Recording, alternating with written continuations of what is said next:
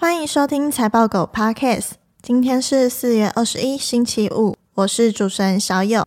今天先来分享一个资讯：财报狗学院产业投资顾问申请进入倒数阶段。只要你有三年以上工作经验，熟悉自己所在的产业现况，愿意在工作之余拨时间，都可以来跟我们一起。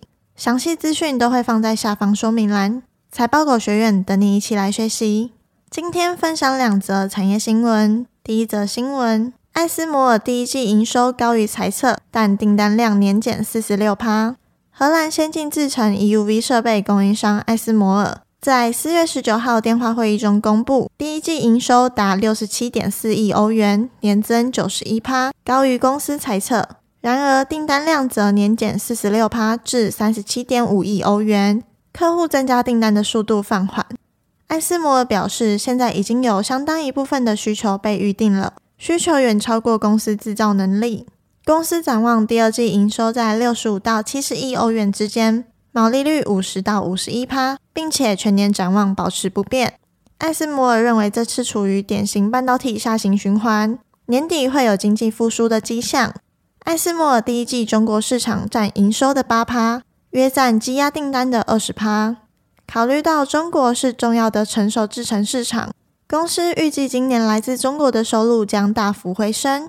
市场分析师认为，艾斯摩尔第一季净订单年减四十六趴，可能低于市场预期。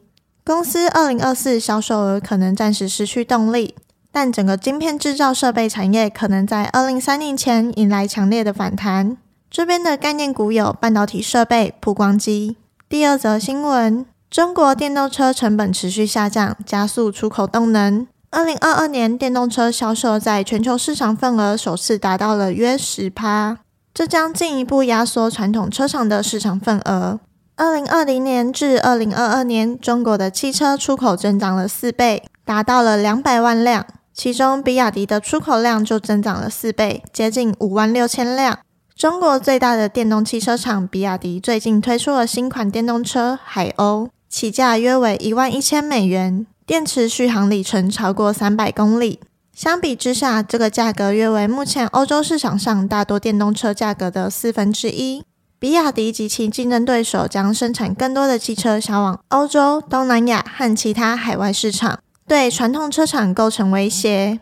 汽车零组件供应商 CEO 表示。对中国消费者有吸引力的汽车，也会对欧洲消费者有吸引力。